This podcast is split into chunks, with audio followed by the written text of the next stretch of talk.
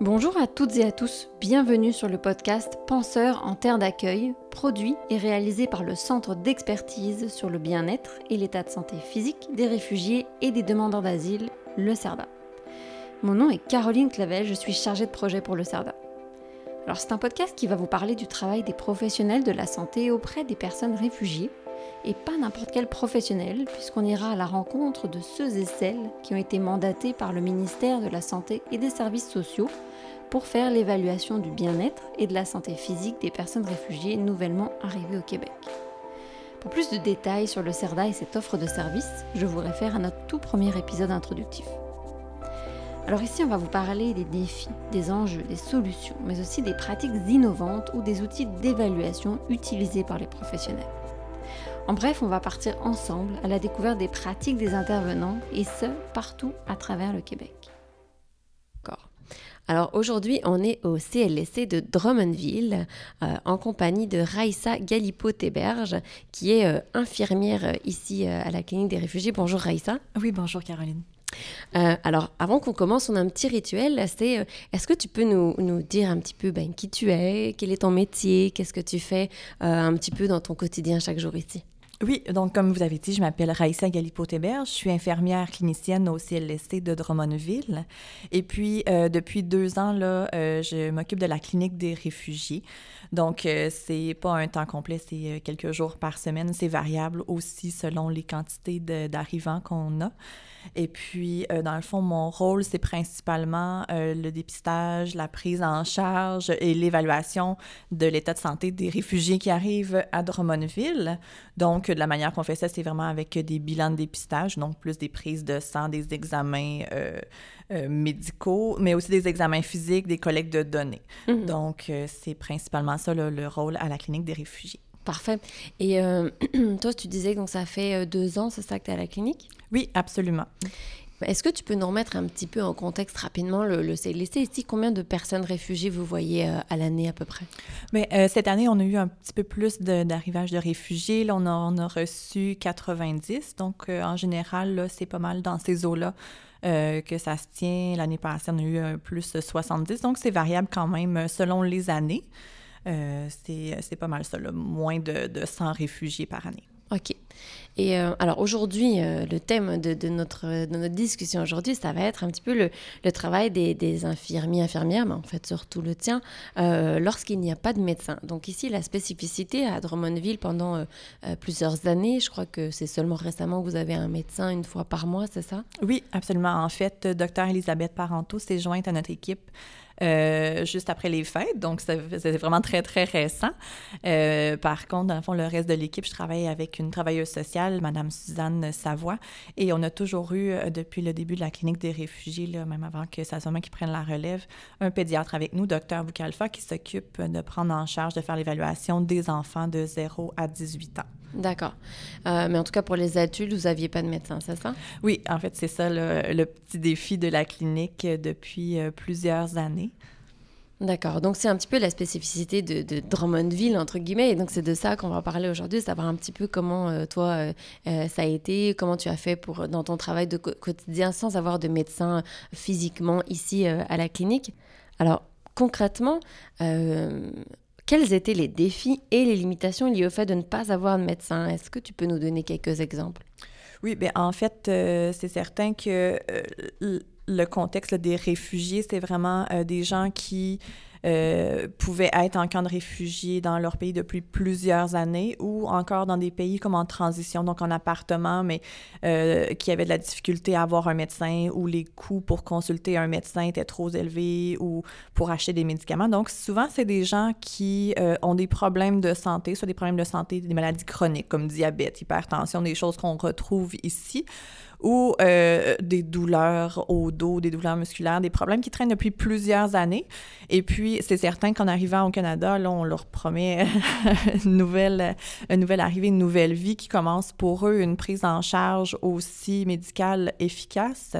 Donc, euh, c'est certain qu'avec le dépistage qu'on fait, euh, les bilans de réfugiés, les tests, etc., on va prendre en charge les maladies qu'on va découvrir, s'il y a des choses à traiter, des petites carences de vitamines, par exemple. Donc, ça, ça va tout être des choses que si on trouve des problèmes dans le bilan, bien, on va traiter. Par contre, les, petits, les petites choses qui accrochent, qui sont plus difficiles, c'est par exemple, justement, comme je vous disais, les gens qui ont des douleurs au dos depuis des années, des douleurs rosseuses depuis des années, qui ont eu des accidents dans leur enfance, puis qui ont toujours traîné ça. Puis c'est des choses qui vont euh, créer des limitations dans le sens qui, ben, c'est quand on a mal au dos, puis qu'il faut passer la journée assis en francisation, ça peut être long, ça peut être limitant. On se concentre plus tant sur l'apprentissage du français, mais plus sur notre douleur.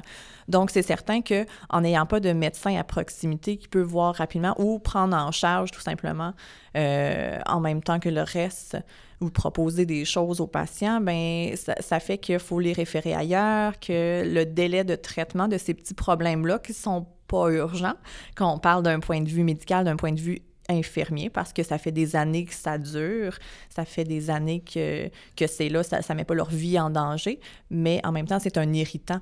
Donc, c'est la prise en charge de tous ces petits problèmes-là non urgents qui va être plus lente parce qu'il faut les référer euh, ailleurs. Faut, euh, dans le fond, les orienter dans les choses qui existent déjà dans le système alors que, par exemple, depuis qu'on est docteur parentaux, ben elle les prend en charge de manière spontanée euh, en même temps de faire l'évaluation globale de la personne. D'accord, mais je trouve ça intéressant ce que tu, ce que tu dis parce que euh, c'est vrai que de, de, prime abord, comme ça, on aurait pu penser que les difficultés liées au fait de ne pas avoir de médecin, c'est justement quand une personne arrive, qu'on découvre une maladie ou quelque chose, ou des résultats, mettons, sanguins ou des résultats à la suite d'examens que tu aurais fait, des résultats un petit peu anormaux. On on aurait pu penser que c'était là justement le défi, le fait de ne pas avoir de médecin, euh, comment ça se passe. Mais en fait, c'est même ce que je comprends de ce que tu dis, c'est pas forcément dans ça, c'est presque dans les, euh, les douleurs chroniques ou les, les choses qui, qui sont là en fait beaucoup plus dans l'ordre du quotidien, donc tout ce qui était chronique, douleurs, maladies chroniques, etc. C'est plus ça qui est difficile euh, et le défi que au final l'examen de santé physique, de, les résultats de l'examen quand ils arrivent, c'est ça? Oui, absolument. Parce que par exemple, quelqu'un qui qui fait une anémie depuis plusieurs années puis que ça n'a jamais été pris en charge, la personne, si c'est quelque chose de léger, n'a pas nécessairement de symptômes ou il n'y a pas vraiment euh, nécessairement de choses qui vont nuire à sa vie quotidienne, alors que euh, les problèmes souvent qui nous sont ramenés par euh, les réfugiés, c'est des choses qui vont nuire à leur quotidien, des douleurs qui les empêchent de travailler, qui les empêchent de ben, pas qui les empêchent, mais qui nuisent à mhm. leur, leur, euh, leurs activités quotidiennes. Donc, c'est vraiment plus ça, là, euh, à ce niveau-là. Et c'est lié au fait que pendant euh, parfois plusieurs années, ils n'ont pas vu de médecin parce qu'il il n'y avait pas forcément de médecin à disposition dans le pays dans lequel ils étaient, etc. Oui, ou parfois parce que le médecin va prescrire, le médecin dans le pays va prescrire d'autres examens ou des médicaments, puis ils n'ont pas les sous, ils n'ont pas l'argent pour pouvoir se payer ni les médicaments ni les examens supplémentaires, donc ils vont abandonner. ils ont eu une première évaluation médicale dans le pays euh, qui les avait accueillis. Fait qu'ils vont se dire, bon, ben, c'est pas quelque chose d'urgent, je vais faire avec jusqu'à jusqu'à ce que, ce que je sois arrivé dans un pays euh, qui va les accueillir. Donc, en arrivant au Canada, c'est certain qu'ils s'attendent à ce que ça soit des problèmes qui soient réglés quand même mm-hmm. rapidement. D'accord. Euh, et, donc, euh, est-ce qu'il euh, y a quand même eu dans, le, dans, dans l'évaluation de santé physique que vous faites au, départ, est-ce qu'il y a déjà eu des petites des, des, des, défis quand même par rapport à ces résultats-là, liés au fait qu'il n'y ait pas de médecin ou non à date, c'est correct? Oui, ben c'est certain. je peux peut-être vous expliquer un petit peu là, c'est quoi le, le, déroulement en fait de la prise en charge qu'on fait ici aux réfugiés. Donc, dans le fond, en général, on voit les personnes deux à trois fois. Euh, ça, c'est dans le fond le barème de base. Euh, on voit les familles réfugiées qui arrivent dans les dix jours suivant leur arrivée. En fait, ça, c'est pour un triage. Donc, pour voir, bon, est-ce qu'il y a des médicaments à renouveler? Est-ce qu'il y a des problèmes de santé urgents?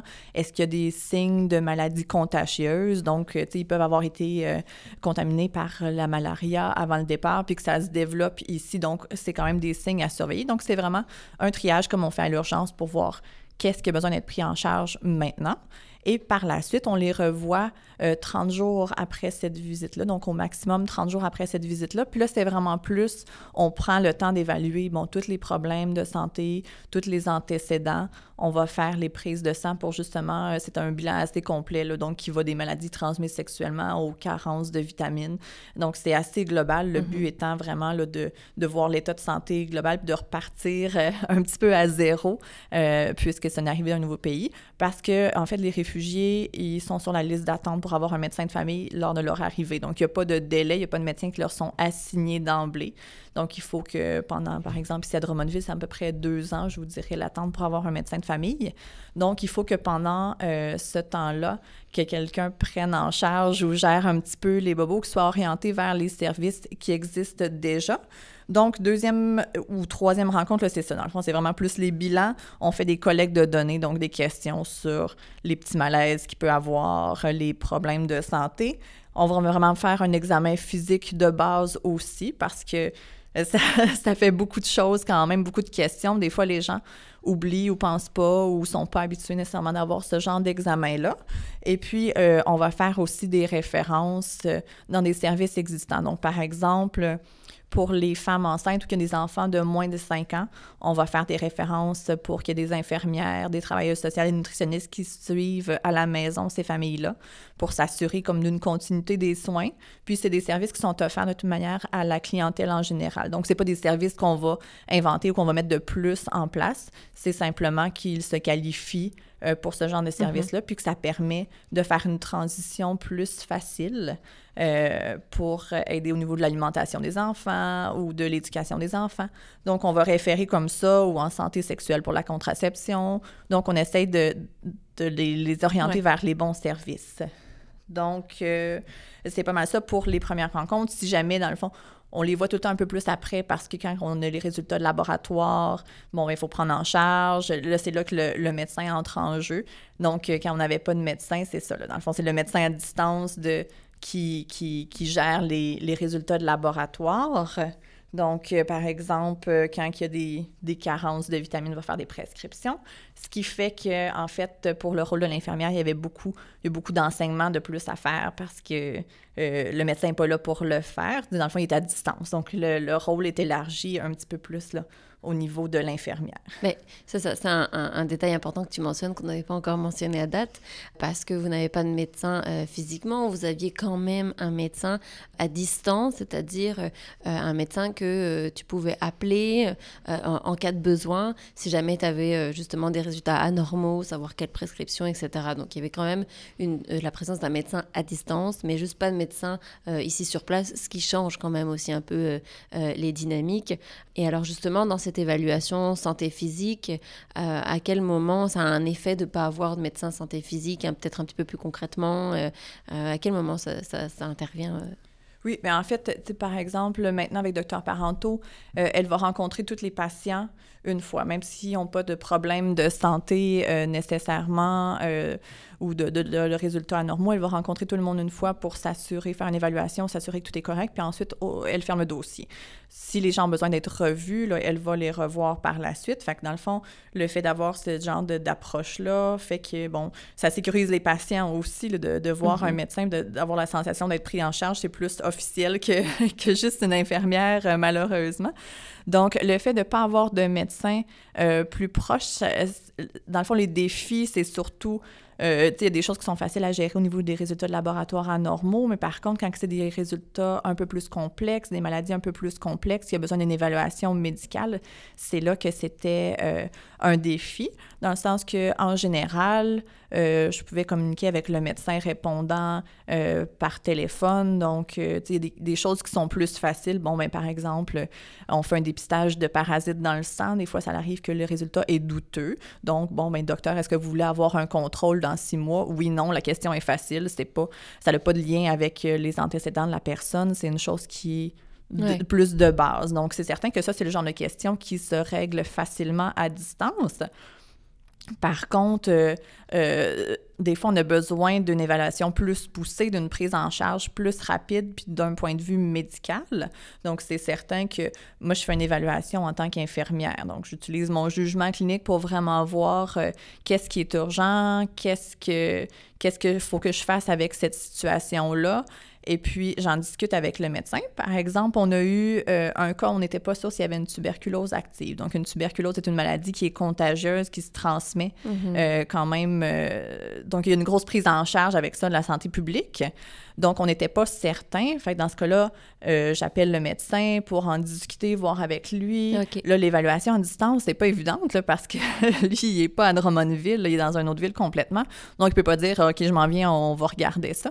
Donc, dans le fond, c'est de réussir à mettre en place d'autres choses. Donc, dans ce cas précis-là, ce qu'on a fait, euh, c'était que euh, docteur, le médecin a pris euh, contact avec les internistes à Drummondville. On a fait une conférence téléphonique à trois parce que, bon, mais c'est moi qui ai vu le patient, c'est moi qui ai évalué aussi, mais euh, c'est euh, le médecin qui est responsable, qui a son mot à dire, qui fait son évaluation de, à distance quand même de son côté, puis le médecin spécialiste qui est lui qui en fait va prendre en charge puis qui va euh, Mhm. nous aider dans ce cas plus complexe-là. Donc, dans le fond, c'est une situation qu'on avait trouvée. C'est certain que c'est quelque chose qui se fait quand que il y a une belle ouverture du côté de tout le monde. hein. c'est pas... euh, Ça demande une certaine flexibilité, Oui. une certaine souplesse de la part de tout le monde. Oui, absolument. Donc, l'interniste était euh, très ouvert à, bon, discuter avec nous trois au téléphone, à prendre rapidement le patient en charge, donc à le voir rapidement. Donc, euh, c'est certain que ça, ça va être euh, quelque chose qui est facilitant dans le cas où il n'y a pas de médecin physiquement sur le territoire. OK. Donc là, tu nous as dit plein de choses. Oui. Discuté notamment, on a discuté notamment ben, justement des défis dans l'évaluation de santé physique, la première évaluation qui se fait en trois rencontres, les défis que tu peux rencontrer et comment tu. Déjà, on a déjà un peu abordé les manières, les, éléments que tu mets en place pour y faire face. Je pense qu'on va l'aborder un petit peu plus en profondeur euh, dans mes prochaines questions, notamment sur ton jugement clinique. Avant ça, euh, tu as mentionné à quelques reprises le fait que, par exemple, les personnes euh, réfugiées qui avaient des douleurs chroniques, avaient déjà des maladies, quand elles arrivaient au Canada, elles pensaient qu'elles allaient être euh, prises en charge au niveau de leur douleur et puis que ben, c'est sûr que c'est pas forcément euh, toujours évident. Le fait maintenant, mettons, d'avoir un médecin, tu notais que ça rassurait, en fait, les personnes? Oui, je pense que c'est c'est peut-être un concept là, qui, qui, qui est présent ici aussi, le fait de voir un médecin des fois. Euh, les gens ont plus l'impression que les choses sont prises en Mhm. charge. C'est certain qu'il y a quand même un très beau lien de confiance qui se crée avec les réfugiés, puis le fait que c'est nous qui les accueillent, euh, moi et la travailleuse sociale, qu'on les revoit plusieurs fois pour euh, justement euh, s'occuper de leur état de santé, ça crée quand même un lien de confiance. Mais c'est certain qu'il y a des choses, des problèmes euh, qui vont déranger les patients qui ont besoin d'être euh, pris en charge par un médecin. Donc, c'est peut-être là que c'est plus rassurant de savoir, bon, mais ce problème complexe-là euh, qui me dérange dans ma vie, euh, on essaie des choses avec l'infirmière, ça fonctionne pas, mais le fait de voir un médecin, ils ont plus- Ouais. il y a d'autres- interventions qui peuvent être mises en place là, qui sont plus euh, mhm. appropriées pour... Et euh, tu disais que euh, le fait d'avoir un médecin maintenant, en fait, un médecin pouvait, ou le fait de pas savoir un médecin avant, un médecin prend en charge plein de petites choses et quand il n'est pas là, ben, toutes ces petites choses qu'il fait habituellement sont pas faites. Donc on a parlé, enfin sont pas faites. C'est pas qu'elles sont pas faites, c'est qu'elles sont. Euh, euh, c'est pas lui, c'est pas le médecin qui, lui ou elle, qui les prend en charge. Euh, euh, Est-ce que tu as d'autres exemples de, de ces petites choses qu'habituellement le médecin prend en charge et que là, du coup, c'est toi qui te retrouves, mettons, en charge de ça? Oui. Ben, je dirais que c'est- beaucoup de l'enseignement. Euh, principalement, c'est certain que bon, les réfugiés viennent de différents pays. Nous, ici à Drummondville, c'est des gens qui viennent d'Afrique, de Colombie ou de Moyen-Orient. Donc, euh, c'est certain que parmi les défis aussi, il y a le fait que la perception de la santé, les explications liées aux problèmes de santé, euh, dans le fond, les connaissances de santé aussi varient d'un endroit à l'autre, de l'éducation d'une personne aussi. Donc, euh, il y a beaucoup de, de- d'enseignements à faire, d'explications à donner en, en rapport à ça. Par exemple, euh, j'ai des gens qui m'expliquaient que, bon, ben, ils avaient attrapé le diabète parce qu'ils avaient eu peur. Parce que pour eux, dans leur culture, d'avoir une grande frayeur, c'est ça qui cause le diabète. Alors que le diabète, oui, ça peut être, euh, ça peut être il y a des chances que ça se développe parce qu'on vit un grand stress permanent, puis que ça augmente le cortisol dans le sang, puis que là, en fait, euh, ça, va avoir une influence sur le diabète, mais c'est pas le fait d'avoir peur parce qu'il y a eu un bombardement dans votre quartier qui va vous donner le diabète. Donc là, c'est de défaire des mythes, euh, c'est de, de, faire l'explication de si ça constitue en quoi le diabète, comment est-ce qu'on prend ça en charge. Donc, c'est certain qu'on fait des références au, centre de diabète et tout ça, mais il y a des, il y a des, des petites rectifications à faire là, à ce niveau-là. Donc, c'est ça fait beaucoup c'est surtout de l'enseignement là je vous dirais là qui euh, l'enseignement à la santé. Oui absolument. Mais qui fait déjà partie de notre rôle mais là c'est amplifié. Ça prenait une dimension oui c'est ça. supplémentaire. Euh, alors avec tout ce que tu nous as dit euh, sur l'évaluation de santé physique, sur euh, le fait que le, médecin ne soit pas là te, donne une certaine responsabilité supplémentaire aussi en termes euh, d'explication, en termes de prise en charge, ce que je comprends, c'est que l'évaluation d'une situation plus ou moins urgente pour une personne, au final, repose en grande partie sur ton jugement clinique à toi. alors d'abord, avant qu'on parle de ça, est-ce que tu peux nous dire rapidement, qu'est-ce que tu entends par jugement clinique? Tu l'as mentionné tout à l'heure. Qu'est-ce que tu entends par ton jugement clinique à toi? Qu'est-ce que c'est? Oui, en fait, le jugement clinique, ce n'est pas quelque chose qui est particulier aux réfugiés. C'est vraiment, euh, ça fait partie de la formation de base de l'infirmière. C'est quelque chose qu'on utilise toujours euh, dans notre profession. En fait, c'est simplement la capacité, de, à partir d'une évaluation, d'une collecte de données, d'examen X, de déterminer l'urgence ou pas d'une situation, de qu'est-ce qui doit être pris comme moyen pour euh, gérer cette situation-là. Donc, par exemple, euh, si quelqu'un se présente avec une infection, donc, c'est quelque chose qui doit être pris en charge plus rapidement que quelqu'un qui a euh, une douleur chronique encore. Donc, euh, oui, il y a des choses à faire pour les deux, sauf que la rapidité euh, de prise en charge, la rapidité des actions à mettre en place va être plus importante du côté de l'infection parce qu'il y a plus de dangers à court terme pour l'état de santé. Donc, c'est vraiment ça le jugement clinique, c'est vraiment de, de, se baser sur qu'est-ce qu'on doit faire par rapport à une santé, qu'est-ce qui peut influencer euh, l'état de santé, puis l'urgence ou pas de la situation. C'est l'évaluation que tu vas faire en fait de la situation et les éléments que tu vas mettre en place à la suite pour répondre à l'évaluation que tu as faite. Absolument. Ce qui m'amène à une question, est-ce que euh, euh, tu travailles en, en, partenariat avec un travail social ou avec d'autres membres de l'équipe? Oui, en fait, euh, j'ai quand même une belle complicité avec la travailleuse sociale de mon équipe, euh, Madame Suzanne Savoie. Donc, euh, j'en avais parlé un petit peu tout à l'heure. lors de la première rencontre, la rencontre du jour, on l'a fait ensemble parce que justement, en général, c'est des questions plus de triage, donc santé mentale, mais aussi santé physique. Et puis, par la suite, on se tient quand même au courant, on travaille ensemble. Puis, elle, elle est à la clinique réfugiée depuis plus longtemps que moi, donc elle a quand même une expertise, elle a beaucoup fait de formation. Donc, euh, c'est quelqu'un qui a beaucoup de connaissances. Donc, c'est intéressant des fois de discuter avec elle d'un cas particulier, puis elle a un point de vue euh, euh, intéressant, puis elle est bien documentée aussi. D'accord. Alors, comme on le disait, en médecin, tu dois avoir un jugement clinique quand même assez important avec pas mal de responsabilités aussi euh, euh, sur les épaules en termes d'évaluation pour, euh, pour les patients et un jugement clinique important, notamment face à des personnes réfugiées qui parfois présentent des enjeux de santé physique qui peuvent être assez spécifiques, des enjeux qui demandent donc des connaissances spécifiques. Par là, j'entends qu'il il y a des, maladies, mettons, ou des problèmes de santé physique qui peuvent être spécifiques à certains pays, à certaines régions, etc., qu'on ne retrouve pas forcément au Québec. Et donc, ils demandent certaines connaissances. Toi, parallèle, euh, tu as reçu une formation euh, en infirmerie en soins santé physique assez euh, générale, si, si tu corriges-moi si je me trompe, mais en tout cas, ta formation de base est assez générale et correspond, j'imagine, aux maladies qu'on voit le plus souvent ici au Québec pour répondre aux besoins de la population québécoise. Alors, Comment est-ce que tu as fait pour euh, aiguiser, je dirais, euh, adapter ton jugement clinique aux spécificités de santé de certaines personnes réfugiées? Si tu peux nous donner quelques exemples, parce que j'ai conscience que ma question reste assez théorique et large, mais si tu peux nous donner quelques exemples sur ces spécificités et puis comment tu as fait pour aiguiser ton jugement? Oui, en fait, euh, en effet, c'est les réfugiés, c'est une clientèle qui est assez particulière dans le sens, comme je vous disais, il y a toujours des problèmes de santé chronique, donc diabète, hypertension, des choses qu'on voit ici. Donc, c'est présent ailleurs aussi. Donc, la prise en charge, l'évaluation reste quand même la, la même. Par contre, oui, en effet, il y a des spécificités, donc des choses qu'on voit moins ici. Euh, qui sont plus confrontantes ou un peu plus surprenantes pour nous. Donc, euh, par exemple, récemment, on a eu des, euh, des cas d'excision. Donc, c'est l'ablation d'une partie des organes génitaux féminins. Euh, il y a aussi les parasites. On a des, on a des parasites ici au Québec qui sont plus fréquents, mais il y a d'autres sortes de parasites qu'on voit moins souvent, qui ont des moyens de transmission particuliers. Donc, ça, c'est des choses auxquelles on fait moins face ici. Euh, le paludisme, la malaria, en fait, qui est, euh, qui est aussi fréquent dans certains pays d'Afrique. C'est assez endémique. Euh, c'est comme le, le, rhume ici. Donc, pour eux, ça fait partie de leur réalité. Pour nous, on a moins les réflexes mm-hmm. en lien avec cette maladie-là.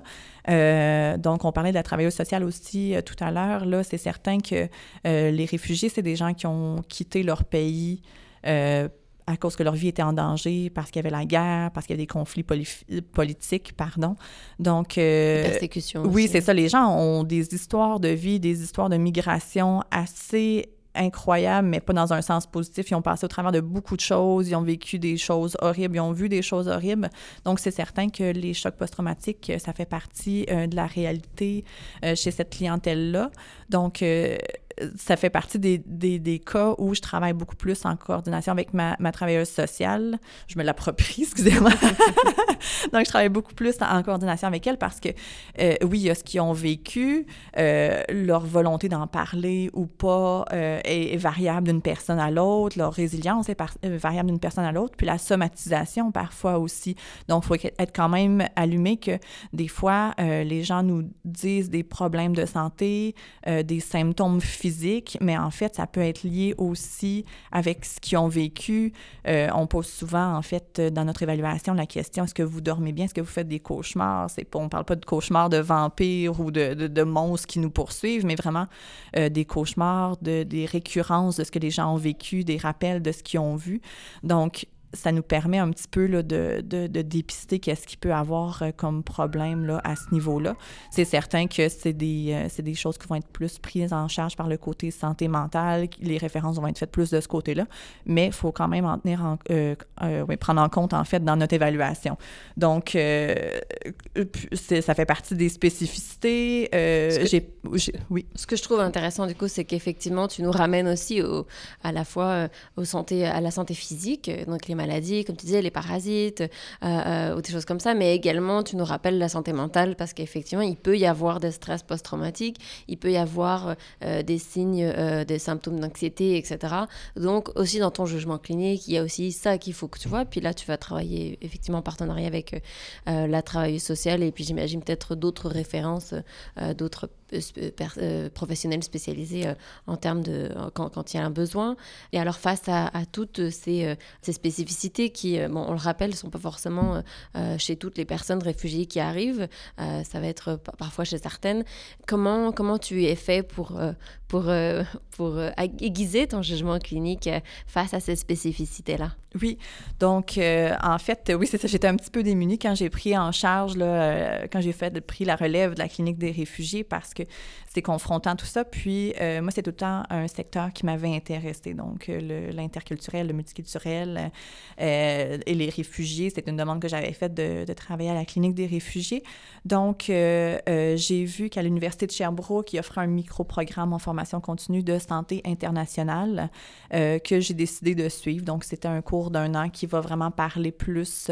en fait, c'est fait pour les médecins, les infirmières, les gens qui travaillent là, en santé physique et qui désirent éventuellement travailler euh, outre-mer, donc dans des camps de réfugiés, dans des pays euh, du tiers-monde. Donc, c'était vraiment plus orienté sur des problèmes de santé qu'on connaît moins. Donc, toutes les parasites, euh, les, les, excisions, c'était assez large. Donc, ça nous ouvre un petit peu là, les connaissances sur la prise en charge, l'évaluation. Fait que ça donne un peu plus d'outils à ce niveau-là pour pour bien prendre en charge, bien évaluer toutes ces spécificités-là. C'est une formation que tu as faite euh, donc, euh, sur ton temps personnel, c'est ça?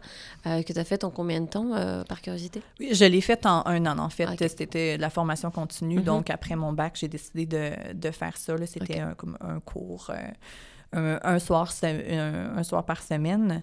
Donc, c'est ça, Mais ça m'a permis vraiment de compléter, puis en faisant des mhm. petits résumés, de, de, souligner les choses qui étaient plus euh, fréquentes dans ma clinique des réfugiés. Donc, euh, ça l'a quand même aidé. Puis, en fait, les professeurs qui donnaient ça, c'est des gens qui avaient été sur le terrain. Puis, c'était pas juste sur les problèmes de santé physique. C'est ce que j'ai beaucoup aimé. C'était pas juste sur les problèmes de santé physique. De dire, bon, ben, ceci est un parasite, il se transmet comme ça. Euh, mais aussi euh, de dire, ben, de nous ouvrir un peu l'esprit à, ben, c'est pas toujours nous qui avons raison. Puis, la perception de l'autre, euh, comment est-ce que la santé est perçue de, du côté de, du réfugié, de nous, notre rôle à travers ça, de l'ouverture qu'on doit avoir. Donc, euh, ça, ça l'a aidé aussi. J'ai fait d'autres sortes de formations aussi, là, euh, euh, notamment le colloque avec le CERDA qui a aidé un peu, des formations qui sont disponibles à l'interne, à l'externe, avec les CIUS.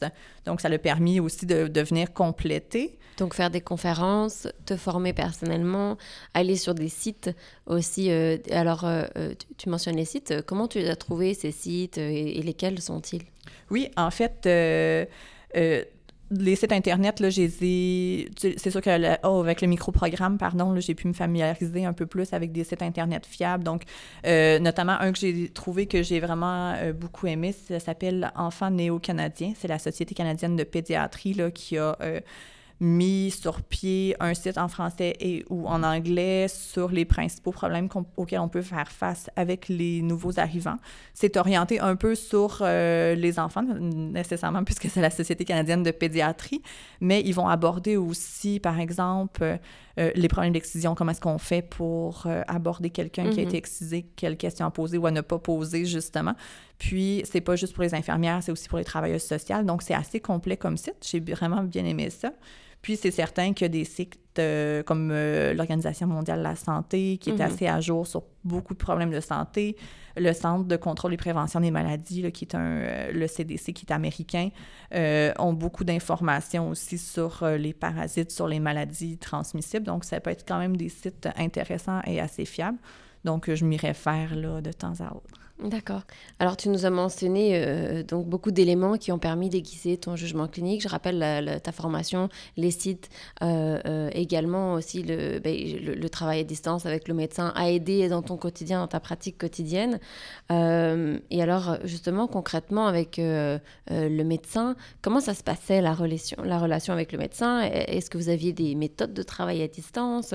Comment marchait votre collaboration concrètement? On a compris que tu l'appelais au téléphone quand il y avait des besoins mais est-ce qu'il y avait d'autres moyens euh, de communiquer avec cette personne pour, pour justement faciliter un petit peu euh, cette collaboration?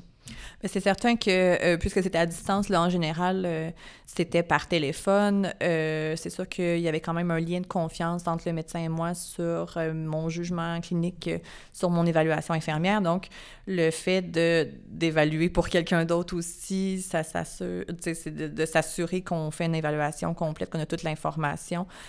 donc, oui, je l'ai mentionné, les textos pour les choses simples. Est-ce que vous voulez un contrôle plus tard, tout ça?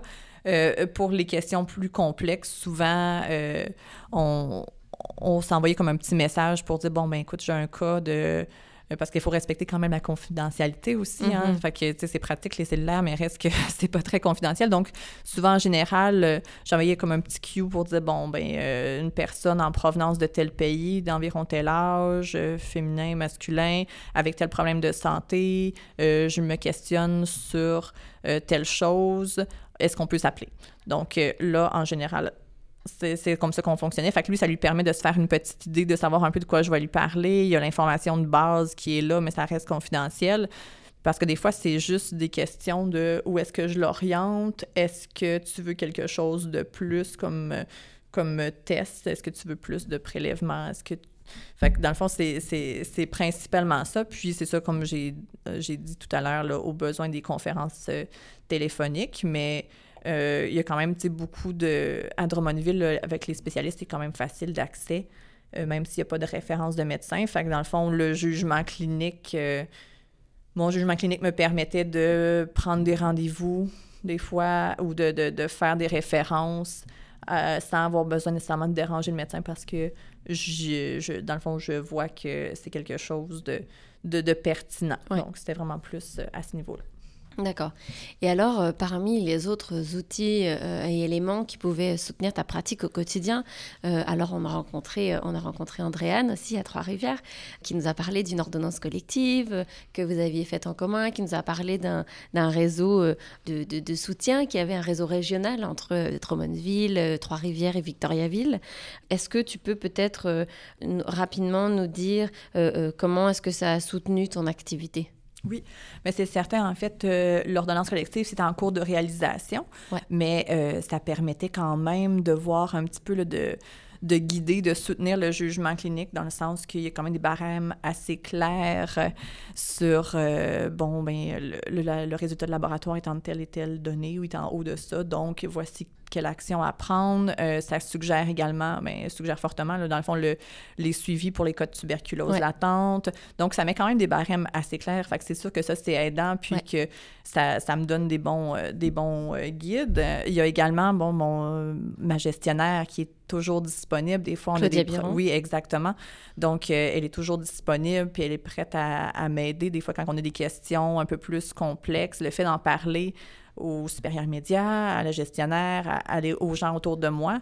Euh, c'est des choses qui vont aider. Puis, comme vous avez mentionné aussi, le réseau, là, dans le fond, Drummondville, Trois-Rivières et Victoriaville, euh, on, se parle entre nous, dans le fond. on, se tient au courant, dans le fond, pour le support. Des fois, on vit des situations similaires puisque, dans le fond, dans nos milieux, on reçoit à peu près le même genre de clientèle, c'est à peu près le même arrivage. Donc, euh, ça nous permet de, de se soutenir, des fois, de fortifier le jugement, de se rassurer rassurer aussi sur euh, la prise en charge qui a été faite. Est-ce que c'était la bonne chose à faire? Est-ce que euh, quand on fait face à des problèmes, bon, ben une d'entre nous a trouvé une solution. Ah, ben, j'ai essayé ça. Euh, fait que là, ça nous permet de trouver d'autres d'autres petits trucs. Puis c'est certain que avec le réseautage qu'on a eu aussi euh, avec les, les, colloques, les rencontres provinciales de toutes les, les cliniques de réfugiés. Les conférences, euh, oui, c'est ça. ça fait partie des outils multiples qui, en fait, effectivement, tu mets en place. Et tu mhm. mentionnais tout à l'heure, puis je vais recontextualiser le colloque du, le colloque du CERDA. Donc, effectivement, euh, nous, donc le CERDA, le Centre d'expertise sur le bien-être et de santé physique des personnes réfugiées et des demandeurs d'asile, on a organisé un colloque en octobre dernier de deux jours sur parcours de résilience des personnes réfugiées, donc les, traumas comment, comment, euh, comment est-ce qu'on favorise la résilience à la, suite de trauma. Oui, absolument. Puis ça a permis aussi le réseautage. C'est certain que quand j'ai pris euh, la clinique des réfugiés à Drummondville en charge, euh, j'avais pas beaucoup de connaissances.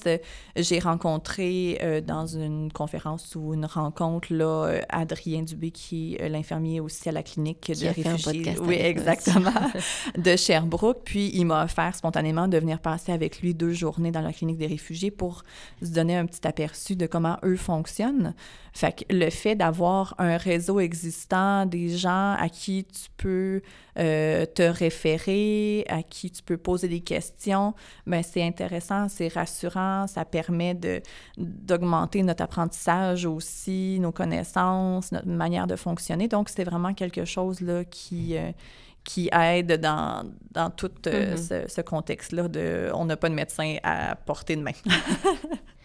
Et alors, euh, en avant-dernière question, euh, je voudrais savoir, euh, toi, Raïssa, comment, de manière générale, comment tu vécu le fait de ne pas avoir de médecin dans ta pratique? Oui, ben c'est sûr que c'est un, c'est un très beau défi, on va se le dire, que c'est certain que ça facilite pas la prise en charge. C'est une clientèle quand même vulnérable, les clientèles de réfugiés, euh, il y a beaucoup de choses à faire, il y a beaucoup d'évaluations. Donc, c'est une grande responsabilité. Donc, c'est certain que euh, c'est un point positif, c'est un point négatif d'avoir une grande responsabilité comme ça. De l'état de santé des patients, de la prise en charge. On ne veut pas faire d'erreur, mais en même temps, c'est une motivation aussi à favoriser l'autonomie en tant qu'infirmière, à augmenter nos connaissances, à développer d'autres moyens. Donc, oui, c'est difficile. C'est toujours plus facile d'avoir un médecin à portée de main, quelqu'un à qui se référer. On a moins besoin de penser dans un mm-hmm. sens, avec beaucoup de guillemets, là, mais euh, euh, dans le fond, c'est vraiment, ça a été euh, une expérience qui m'a grandi en tant qu'infirmière, qui a augmenté mon jugement clinique, mon sens des responsabilités, mais c'est certain que ça reste un peu, un peu stressant, puis que vu que c'est une clientèle qui est complexe, qui a beaucoup de problématiques de santé, euh, en lien avec tout leur historique, leur bagage, leur absence de consultation pendant des années. Donc, euh, c'est certain que c'est plus rassurant d'avoir euh, un médecin ou quelqu'un avec euh, qui est spécialisé aussi là, dans cette clientèle-là. Parfait. Alors, ma toute dernière question, ce serait, est-ce que tu aurais des conseils pour d'autres établissements qui n'auraient pas de médecin ou même, parce que c'est ce que je trouve intéressant à travers tous ces podcasts qu'on fait, c'est de voir un petit peu la capacité de rebond de, de, de, chacun des établissements, voir comment est-ce que les, les, personnes et les équipes s'adaptent au contexte et, toutes les solutions qu'ils qui ou elles mettent en place. Donc, euh, même pour des équipes qui auraient déjà un médecin, je pense qu'il y a quand même des conseils, mais en tout cas, pour des, des équipes qui n'auraient pas de médecin, est-ce que tu aurais des conseils, des choses? Oui, ben, en fait, oui, comme vous dites, euh, je pense que c'est des conseils qui s'appliquent à tout le monde. C'est des choses qu'on devrait faire d'emblée, qu'on a peut-être moins tendance à faire quand on a un médecin. On peut un peu plus se reposer euh, sur l'autre.